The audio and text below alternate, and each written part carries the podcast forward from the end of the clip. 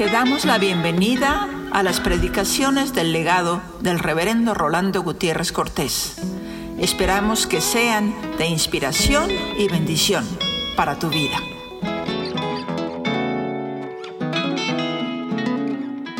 Muchas gracias te damos, Señor, porque tú nos has querido regalar con tu Hijo Jesucristo para cimentar nuestra fe solamente en Él. Permítenos, Padre, que en esta hora, cuando estamos recordando y viviendo este don de tu gracia, podamos sentir que nuestra fe está fundada en la roca inconmovible de los siglos.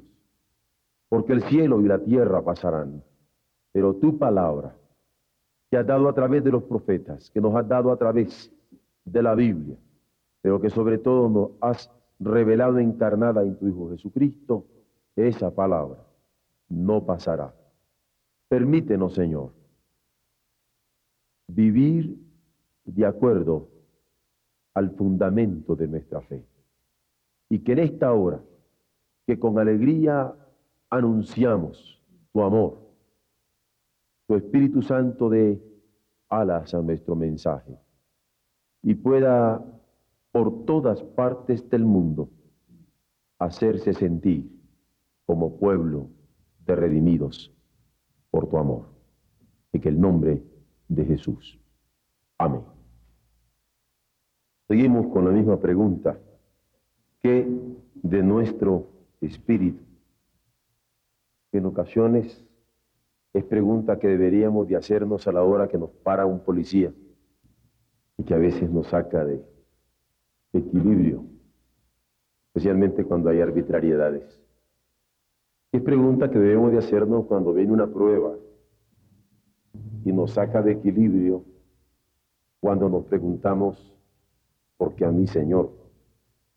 Es pregunta que debemos de hacernos cuando estamos en nuestras casas y habiendo esperado que algo se haya cumplido como tarea, encontramos que no se ha cumplido como nosotros lo esperábamos, y entonces hemos de decir, quede nuestro espíritu.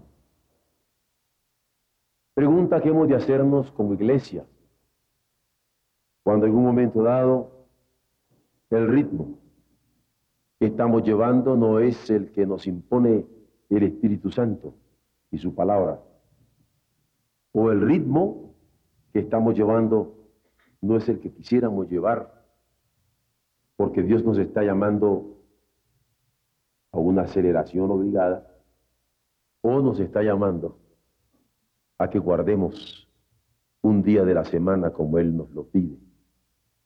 Es pecado por el cual también habremos de dar cuenta. Que lo único que esperamos es que Él tenga misericordia de nosotros por no haber cumplido también ese mandamiento. Es pregunta cuando perezosos no estamos cumpliendo con nuestros seis días de trabajo, por lo menos ocho horas diarias, efectivas. Y es pecado que también habremos de confrontar, porque su palabra es clara, seis días trabajarás y harás toda tu obra, porque así lo manda Él. Y a veces nosotros ni trabajamos los seis días, y las obras que tenemos siempre son incompletas. ¿Y cuántos tendremos que dar respuesta a Dios cuando hemos sido chapuceros, chambones en nuestras labores? ¿Qué de nuestro espíritu? Porque su origen es divino. Y en tanto que divino es sagrado, es algo sagrado que tenemos, que poseemos que nos ha sido dado y del cual hemos de responder. Queda en nuestro espíritu cuando el pecado nos ha pasado tocando o cuando el pecado nos ha comenzado a dominar con sus tentáculos o cuando el pecado nos tiene esclavizados. Queda en nuestro espíritu, porque el pecado no puede enseñorearse de los hijos de Dios ya que la paga del pecado es muerte, Y si conocemos las consecuencias funestas de él, hemos de darnos cuenta de nuestro propio espíritu para ver en qué forma estamos luchando contra este pecado. Muchas mujeres han sido engañadas por una sociedad inclemente, porque no han considerado la bondad de Jesús en su favor que registran los evangelios. Y muchas mujeres han aceptado puestos segundones engañadas, porque no se han dado cuenta que Jesús vino a liberarlas, a hacerlas libres, a darles su lugar. Y a mí me preocupa cuando ese engaño viene justificado por domesticaciones de la palabra. Y hay machismos que se justifican con la palabra del Señor. A esas mujeres yo quiero preguntarle como pastor, ¿qué de nuestro espíritu? Porque el suyo, como mujer, y el mío, ha tenido el mismo precio de sangre.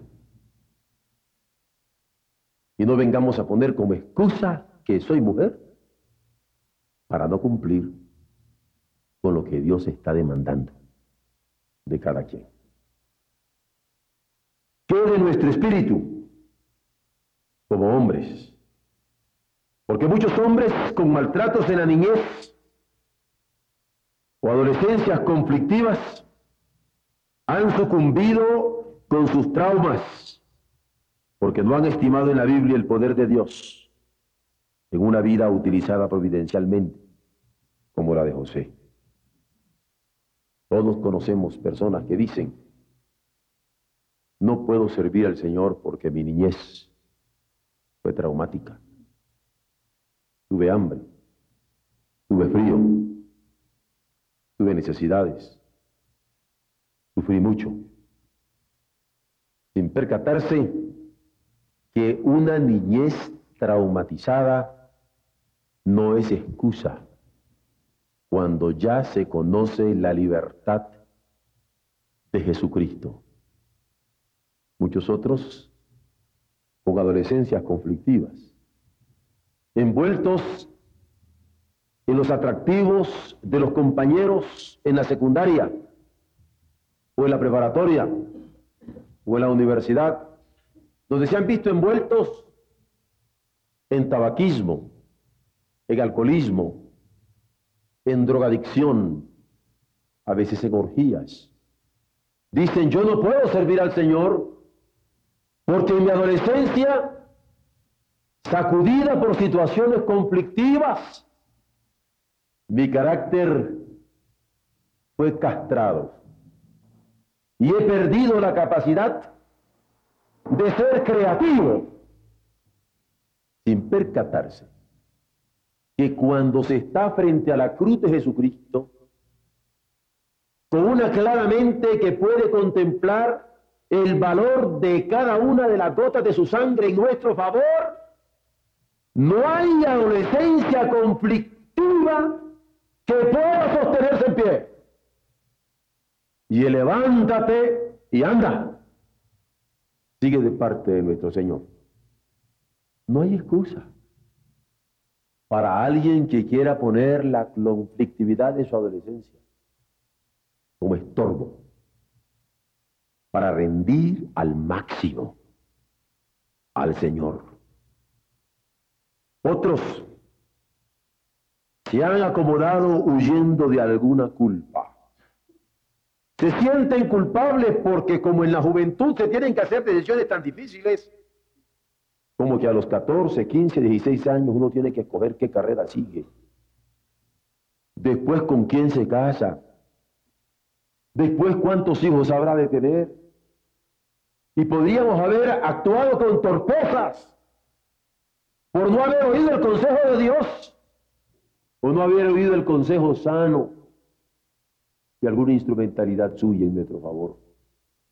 Pero alguien se ha querido acomodar huyendo de alguna culpa, lejos de su lugar de origen, y ha querido dejar su tierra natal, el pueblo donde nació, sin enfrentar decidido la zarza ardiendo, como le pasó a Moisés cuando huyendo de Egipto, después de haber matado aquel hombre que quería matar a un compatriota, ya se había logrado casar y establecer, pero Dios lo encuentra y le habla y lo desafía y lo llama para que le entregara su vida.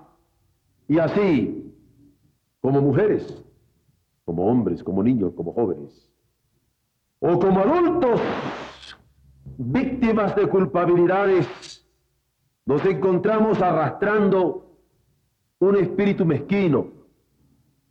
Nos hacemos codos.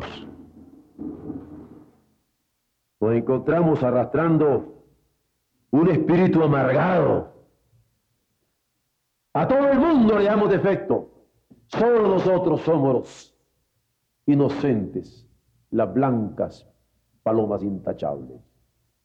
nos encontramos con espíritus rebeldes y no queremos ser transformados a un espíritu generoso como el que Dios nos ha mostrado a la saciedad. Y que Pablo llega a comentar lo que de gracia hemos recibido, de gracia lo hemos de dar. No queremos cultivarnos en un espíritu perdonador. No queremos cultivarnos en un espíritu obediente para servir a Dios con alegría.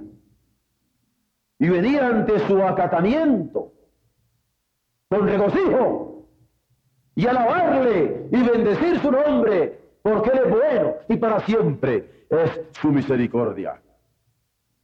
¿Qué de nuestro espíritu? Niños, ¿qué de nuestro espíritu? Adolescentes, ¿qué de nuestro espíritu? Mujeres y hombres, ¿qué de nuestro espíritu? ¿Dónde quedó atascado, amarrado? ¿Dónde quedó crucificado y muerto? Y ahora andamos disque viviendo, pero como cadáveres ambulantes. ¿Qué de nuestro espíritu?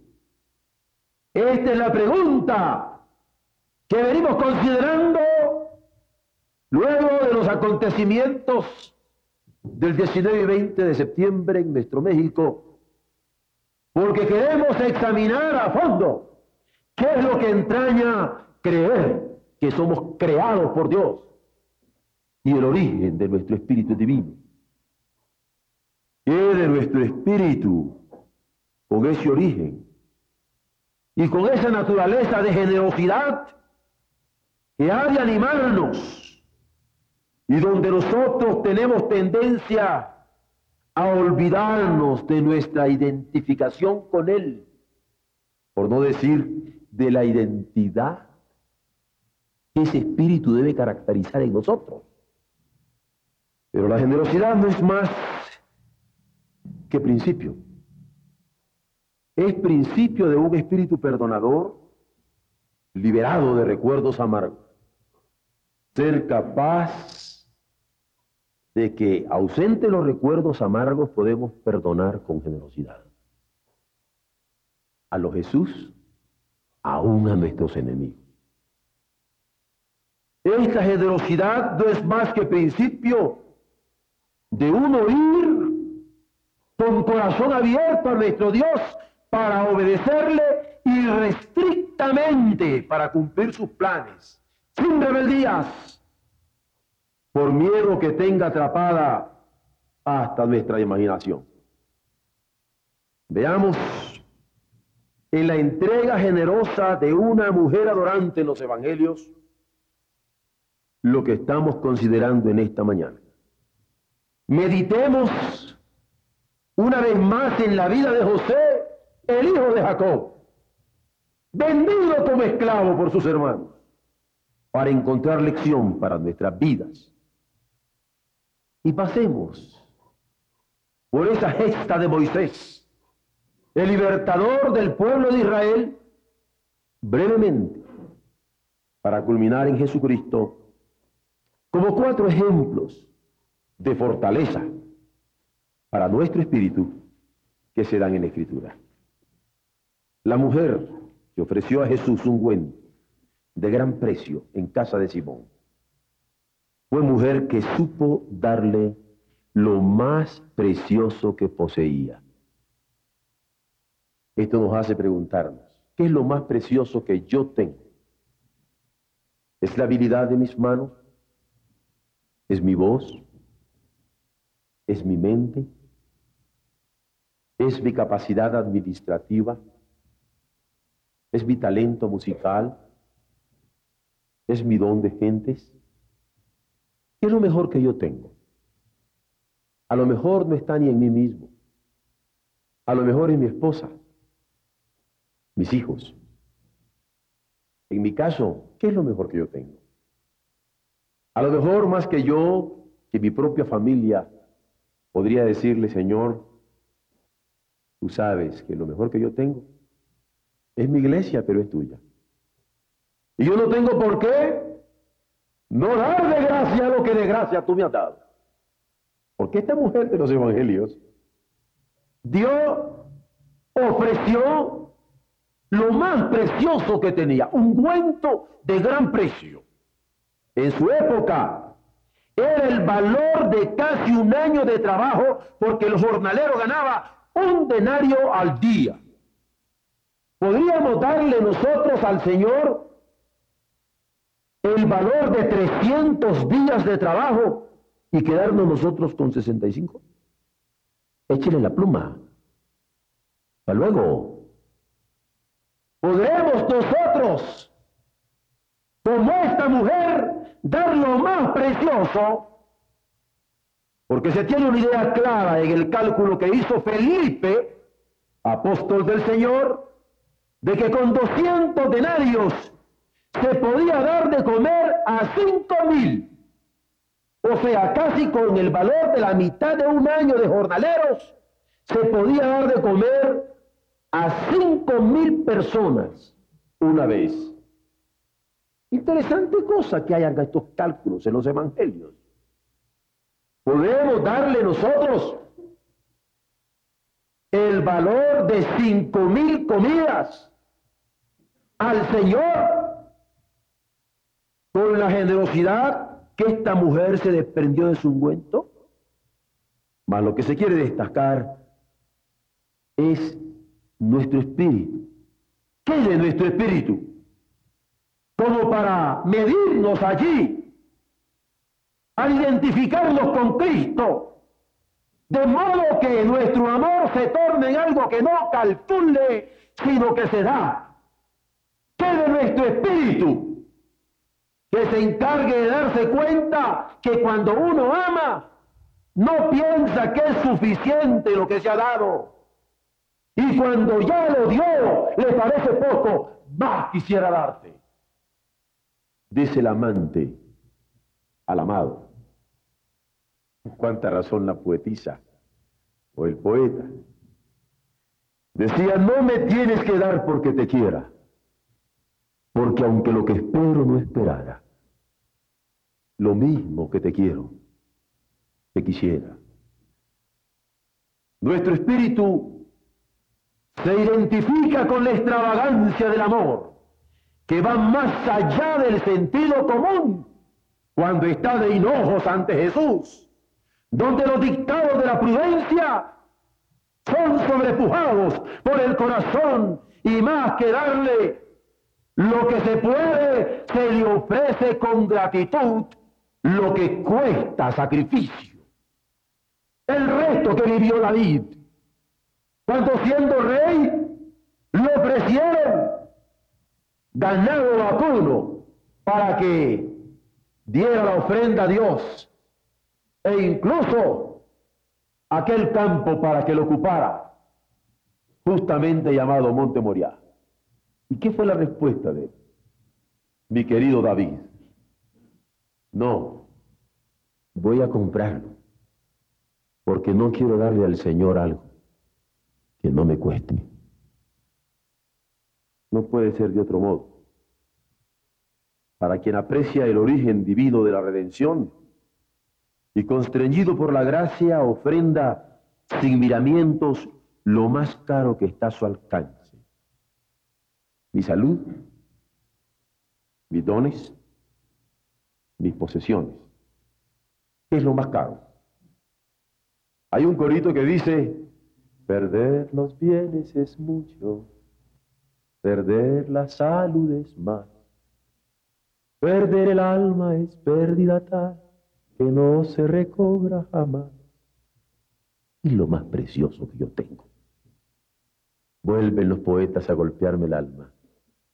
Con cuánta razón decían, ¿qué tengo yo que mi amistad procuras? ¿Qué interés te sigue, Jesús mío? ¿Qué lo más precioso que yo tengo para dártelo? ¿Quién puede identificarse con Dios en Jesucristo? Que dio a su Hijo y no sentirse inspirado por su generosidad.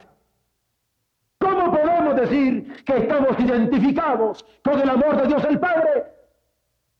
Sin identificarnos con este espíritu de generosidad de parte de Él en favor nuestro. Cada circunstancia que se presenta para conjugar la vida en las dimensiones de la gracia es oportunidad que debe aprovecharse, como lo prueba esta historia del Evangelio, en la que su fragancia llega hasta nuestros días como ofrenda grata de una oportunidad bien aprovechada. Fue el comentario de Jesús. Cuando le reclamaron a aquella mujer de por qué estaba dando tan grande un cuento, le dice, mire, muchas cosas se olvidarán, pero de esta ofrenda no se olvida. Y hay un momento que cuando uno se comienza a identificar con la ofrenda de esta mujer, parece que sale de las páginas de los evangelios el perfume de aquel ungüento todavía. Y cuando uno habla del perfume de esta mujer, siente la fragancia y el aroma de aquella generosidad. ¿Será posible que esta mujer tenga más generosidad que disque nuestros corazones consagrados para Él? ¿Será posible que esta pecadora arrepentida tenga más fragancia en su ofrenda que nosotros que le hemos conocido como nadie antes le había conocido en la amplitud de su misericordia? A esto es lo que el apóstol llama inteligencia espiritual para luchar todos los días contra las tentaciones de la carne o enfrentar los espíritus contrarios con la renovación que nos ofrece Dios por su espíritu y su palabra, pero que tiene su mejor uso. Esta inteligencia espiritual, cuando identificado con la gracia de Dios, perdura en fragancia, siendo suave olor de Cristo. Cuando yo estuve en Yucatán hace una semana y contemplaba la obra misionera que se ha multiplicado en esa amada península mexicana, no pude menos que recordar el corazón de una comerciante, mujer, anciana incluso ya, cuando murió, la hermana Wong. Y me pregunté varias veces, ¿dónde quedaría la mejor inversión de la capacidad de negociante de esta mujer? ¿En la herencia que le dejó a sus hijos? ¿En la fábrica de chocolates? ¿O en los campos misioneros que en estos momentos se multiplican por la gracia de mi Dios? entre las pencas de maguey de Yucatán. No hay una ofrenda que le hayamos dado al Señor que no la haya multiplicado haciendo. Recuerda el chiquillo que le dio sus panecitos y sus pececitos con el temor ingenuo de un niño, porque ¿qué era eso que él tenía para toda aquella gente que él tenía que alimentar? Pero el Señor lo toma y lo multiplica. Y si Dios puede multiplicar así la ingenua ofrenda de aquel chiquillo o la fragancia del perfume de esta mujer, ¿saben ustedes lo que podría multiplicar? Cuando le demos lo mejor de nuestra vida. De nuevo me golpean los poetas. En este caso un mexicano, pastor, conocido por algunos de nosotros todavía, el hermano Vicente Mendoza. Cuando escribiendo un poema que nosotros incluso cantamos, concluye diciendo, Señor, ¿qué pudiera yo darte por tanta bondad para mí? ¿Me basta servirte y amarte? ¿Es todo entregarme yo a ti? Entonces, acepta mi vida, que a ti solo queda rendida, porque yo soy feliz por ti. ¿Qué es nuestro espíritu? Nuestro espíritu requiere identificarse con el corazón de Dios el Padre para darnos cuenta lo que significa la generosidad. Ese amor que en Jesucristo se reveló capaz de amar hasta el fin, sirviendo por amor hasta el fin, aún a los que habrían de negarle. Y ya no digo negarle, traicionarle. ¿Es ese mi espíritu? ¿Es ese su espíritu, mi amado doctor? Ese es el espíritu de nuestros hombres en la iglesia. Ese es el espíritu de nuestras hermanas en la iglesia. Ese es el espíritu de nuestra juventud en Ored. Ese es el espíritu de nuestros secundarios y de nuestros niños. ¿Qué es de nuestro espíritu? Démonos cuenta que nuestro espíritu tiene que hacer justicia a su origen. Nuestro origen es divino. La naturaleza de nuestro espíritu es divino. Generoso, no mezquino, egoísta. Por eso hay que sintonizarlo con la voluntad de Dios. Y aquí es donde yo además de querer considerar a esta hermana mía de los evangelios, a quien mi Jesús supo estimar como a la samaritana, a quien yo no puedo negar mi fraternidad, ni mi identificación como siervo suyo, indigno ciertamente, pero hecho digno por su gracia. Y me voy a José, el traumatizado chiquillo, el adolescente en conflictos, el que no tenía por qué perdonar a padres y a hermanos, el que hubiera terminado como tarado. En una cárcel, no por oírle a la mujer que lo andaba buscando, sino dando justificaciones que estaba en ella por culpa de los antecedentes trágicos de su existencia. Todos conocemos esta historia de José por haber salvado a su familia del hambre. Cuando le encontraron como mayordomo en Egipto. Mas no se trata solamente de ahorrar y administrar, porque a veces podríamos pensar que la mayordomía es saber ahorrar y saber administrar en tiempos de abundancia, previniendo los tiempos de escasez. Se trata de alguien que supo perdonar las ofensas del pasado, porque se está en sintonía con la voluntad de Dios.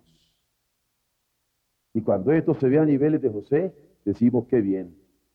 Pero no se le vaya a ocurrir echar a perder el sermón, pastor. No va a decir que perdone a mi yerno o a mi nuera, o a mi suegro, o a mi suegra, o a mi cuñado, o a mi cuñada, o a mi concuño, o a mi concuña, o a mi amigo, o a mi amiga, o a mi hijo o a mi nieto, no vaya a ocurrírsele, pastor, de nuevo, aplicar la palabra de la voluntad de Dios a mi propia vida. Pero ¿qué hago? Tenemos que sintonizarnos con la voluntad de Dios. A eso vinimos. A sintonizarnos con ella para que como José sepamos usar lo que tenemos. Porque si en la misericordia de Dios nos ha permitido prever, preveamos. Y si nos ha permitido prever bienes materiales, usémoslo. Y si son bienes espirituales, ¿y qué digo espirituales? De redención para los nuestros y que están al alcance de nuestro círculo de influencia. ¿Por qué no ponerlos en las manos del Señor? Y si nos ha dado la posibilidad de un cargo público, pero sobre todo hemos conocido que el amor de Dios nos ha puesto un corazón para perdonar a los que nos han hecho mal, hagámoslo. Por eso es la pregunta, ¿qué de nuestro espíritu? Ciertamente es para luchar contra la carne. ¿Qué de nuestro espíritu? Ciertamente para enfrentarse a espíritus contrarios. Pero ¿qué de nuestro espíritu? Es para identificados plenamente con la generosidad perdonadora de Dios, poder conjugarnos como dignos hijos suyos. Es el reto, más que elementos materiales oportunos y costosos, que siempre son buenos, sepamos ofrecernos con un corazón perdonador. Perdonador. ¿Se imaginan que la gente se pudiera acercar a nosotros sabiendo con seguridad que nuestro corazón perdona? Me siguen molestando los poetas. ¿Recuerdan aquel poema de mamá en donde tenía un hijito muy guapo, pero que no estaba muy contento con el origen humilde de su mamá? Y él quería rozarse otros estratos. Se enamoró de una niña que en determinado momento le dijo, si me quieres, quiero que me des un regalo, el corazón de tu madre. Y este joven, que como cualquiera que tiene ambición, no importa sobre quién pasa, ni sobre qué. Dice este corto poema que fue y sin ser cardiólogo le hizo la operación a su mamá y le sacó su corazón. E iba todavía latiendo sobre el plato, porque el corazón tiene esa característica. Y en determinado momento, cuando va caminando aquel muchacho, se tropieza y casi se le cae el corazón. Y escuchó una voz que decía, hijo, no te has hecho mal. Son esos recursos de contraste que un poeta tiene para hacernos ver, en este caso, el sublime, tierno, inconfundible e invariable amor de una madre. Pero cuando nosotros hemos sido ofendidos, podemos tener el alma abierta como para que cualquiera que se acerque sepa y tenga la garantía de que ya está perdonado desde antes de llegar. Yo recuerdo la inquietud de Pedro cuando se encontró con esta enseñanza de Jesús. Y le dice, ah, no. Y queriendo cuantificar, yo creo que ya él tenía visibilidad de computador. Le dice, ¿y cuántas veces? Y el Señor le responde con un número, dice, 70 veces 7, si. Comienza a hacer la cuenta, Pedro ¿Qué de nuestro espíritu?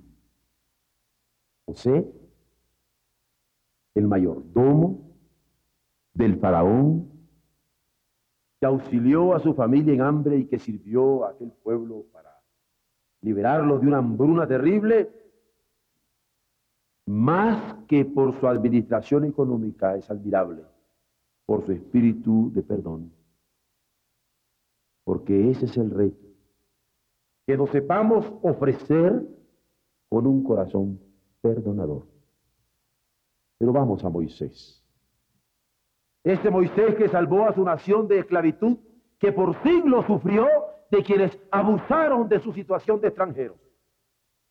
Hoy que los medios de comunicación son tan abundantes. Conocemos la tremenda explotación del extranjero cuando se pasa a un país que no es de origen suyo. Y si no, que lo digan todos los braceros en Europa. Muchos de ustedes están informados de lo que sufren los españoles en Francia, en Suiza, en Italia, en Alemania, o los italianos en Alemania, en Suiza, o viceversa. Esto no tiene nacionalidad. El pobre busca trabajo donde lo haya. Pero como no tiene ni para pagar los documentos, también sufre muchos abusos. Y el pueblo de Israel, que llegó justamente en tiempo de José, queda como extranjero en aquel lugar y de él abusa el pueblo egipcio. Pero Moisés, el salvador de esta nación posteriormente en 400 años de distancia, ¿dónde se hallaba cuando le habló el Señor? En aquella zarza ardiente que no se consumía. Justamente huyendo en el desierto, cómodamente establecido después de 40 años, mas debía volver a Egipto armado con vara de pastor y el poder de quien le habla. Yo he encontrado personas que dicen, yo vuelvo a mi patria si voy con tal nombramiento o llevo tales posesiones o voy asegurado de todas, todas. Moisés volvía donde era conocido con dos cosas, una vara y el poder de Dios. Y conocemos la historia de su conversación con Dios porque por su tartamudez se sentía incapaz para aquella tarea, pero obedeció y salió triunfante. Y la pregunta insiste, ¿qué de nuestro espíritu? Claro que es para luchar contra la impotencia que sentimos al calcular nuestras propias fuerzas y al saber que somos tartamudos o incapaces. Pero más aún, para identificarnos con los planes de Dios aunque no contemos más que con un bordón de pastor en nuestras manos.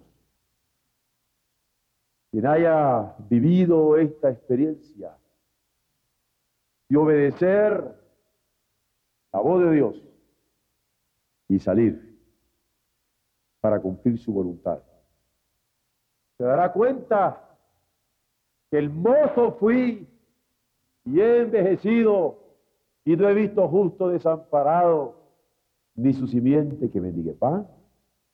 Es una verdad redonda. Porque Dios llama. Y a cualquier ministerio que llame, Él sabe suplir. Lo que yo voy a hacer ahorita nunca se hace en homilética, la ciencia de la predicación. Uno nunca chulea la palabra del Señor. Ella es bella de sí mucho menos las expresiones que se encuentran en ella. ¿Qué necesidad tiene la palabra de que yo les diga que es hermosa? Pero ¿saben qué me ha sobrecogido en estos días? Y se lo comentaba a mi esposa en el carro.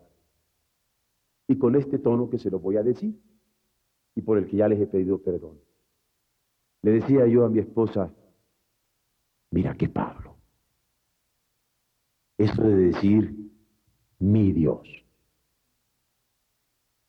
Porque en lógica formal habría que tener mucho cuidado. Lo correcto sería decir, Dios suplirá todo lo que os falte. Porque si decía a mí, dirían, ya ves, es subjetivo. Es una verdad tuya, relativa a ti, pero es universal. Pero Pablo dice, mi Dios. Y después ahí Debe de haber una coma. Para poder pues. Y después de ese pues otra coma. Porque lo que dice es, mi Dios, pues, que equivale a un entonces, que equivale a un condicional, mi Dios, pues, suplirá todos los que os falte conforme a sus riquezas en gloria en Cristo Jesús. ¿Con cuánta razón Pablo no cargaba con mayores cosas? No cargaba con un tráiler, caminando por la carretera de Roma, con un proyector de tantos milímetros y otro de menos milímetros, y unas películas y, un aparato publicitario. Aquí viene Pablo, vengan a escucharlo. ¿Dónde? Traía en el corazón un mensaje que le quemaba y lo daba en la cárcel y fuera de la cárcel, y en la calle y en los parques, y donde fuere posible, en la sinagoga, con los escribas o con los compañeros de camino. Este Pablo es el que sabe decir, mi Dios pues suplirá todo lo que os falte. ¿Por qué? Porque como Moisés no tenía más que una vocación de parte de su Señor. Es el desafío que más que con nuestras fuerzas materiales enfrentemos las encomiendas divinas con disposición de obedecerle en todo. Pero nos falta quien tiene la palabra última, Jesucristo. Porque Jesús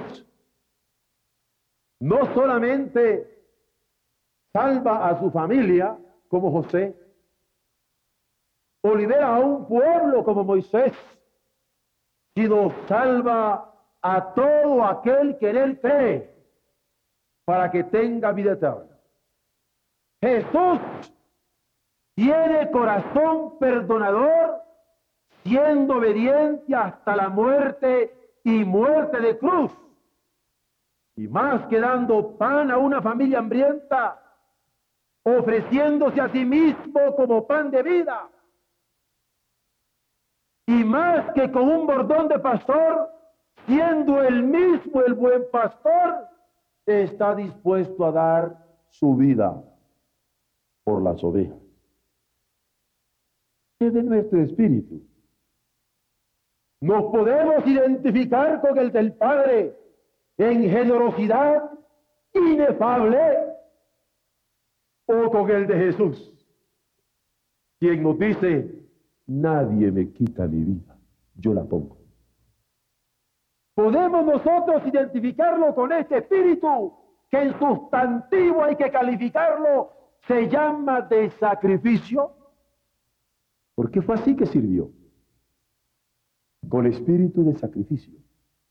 Fue así que sanó enfermos, no como checador de tarjetas, puesteros, con espíritu de sacrificio. Así echó fuera demonios. Así salvó a sus discípulos de perecer en una tempestad, resucitó muertos, volvió la alegría a quienes sufrían de dolor y de luto y administró su vida en obediencia al Padre. Este es el ejemplo a seguir. ¿Qué de nuestro espíritu?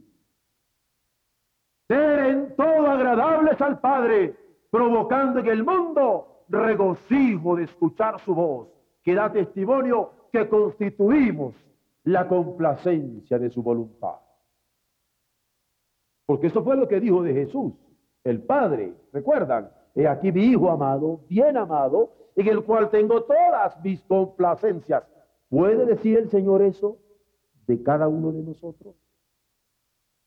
¿De quién de nosotros puede decir eso? El Señor, plenamente. ¿Lo puede decir de nosotros como familia de Goret? He aquí mi iglesia amada, en el cual tengo toda mi complacencia. Estamos así, gozosos en la esperanza, sufridos en la tribulación, pero constantes en la adoración. O estamos con otro espíritu que no es el de él. Este es el ejemplo a seguir, ser agradable en todo al Padre.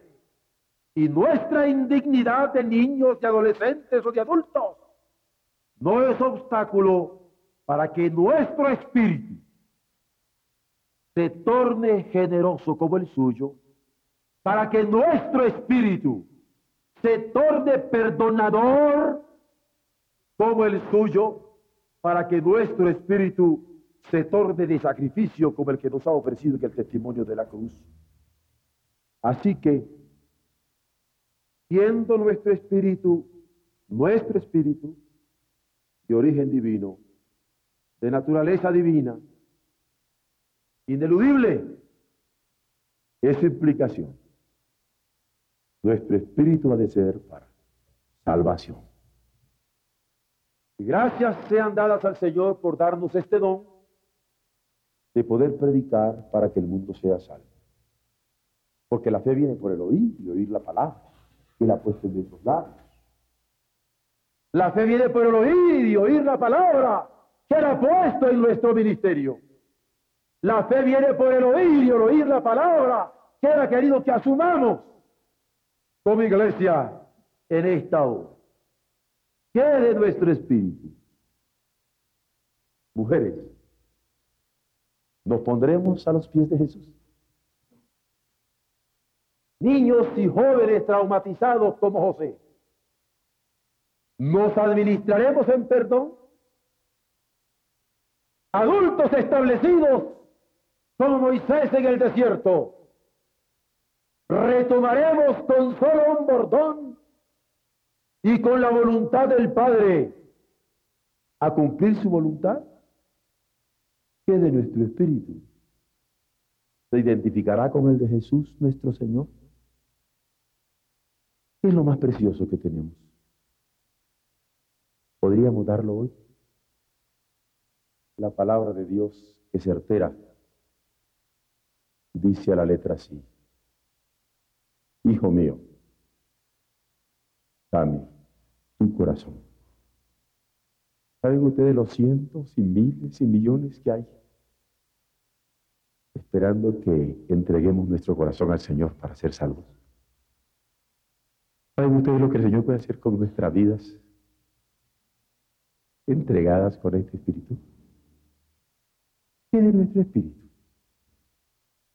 Es de lucha, es de entrega, es de salvación. Dios tenga misericordia de nosotros y nos bendiga. Haga resplandecer su rostro sobre nosotros y ponga en nosotros su paz, para que sea conocido en toda la tierra su camino y por todos los hombres su salvación. Que le alaben los pueblos y que toda lengua confiese que Jesucristo es el Señor para gloria de Dios Padre.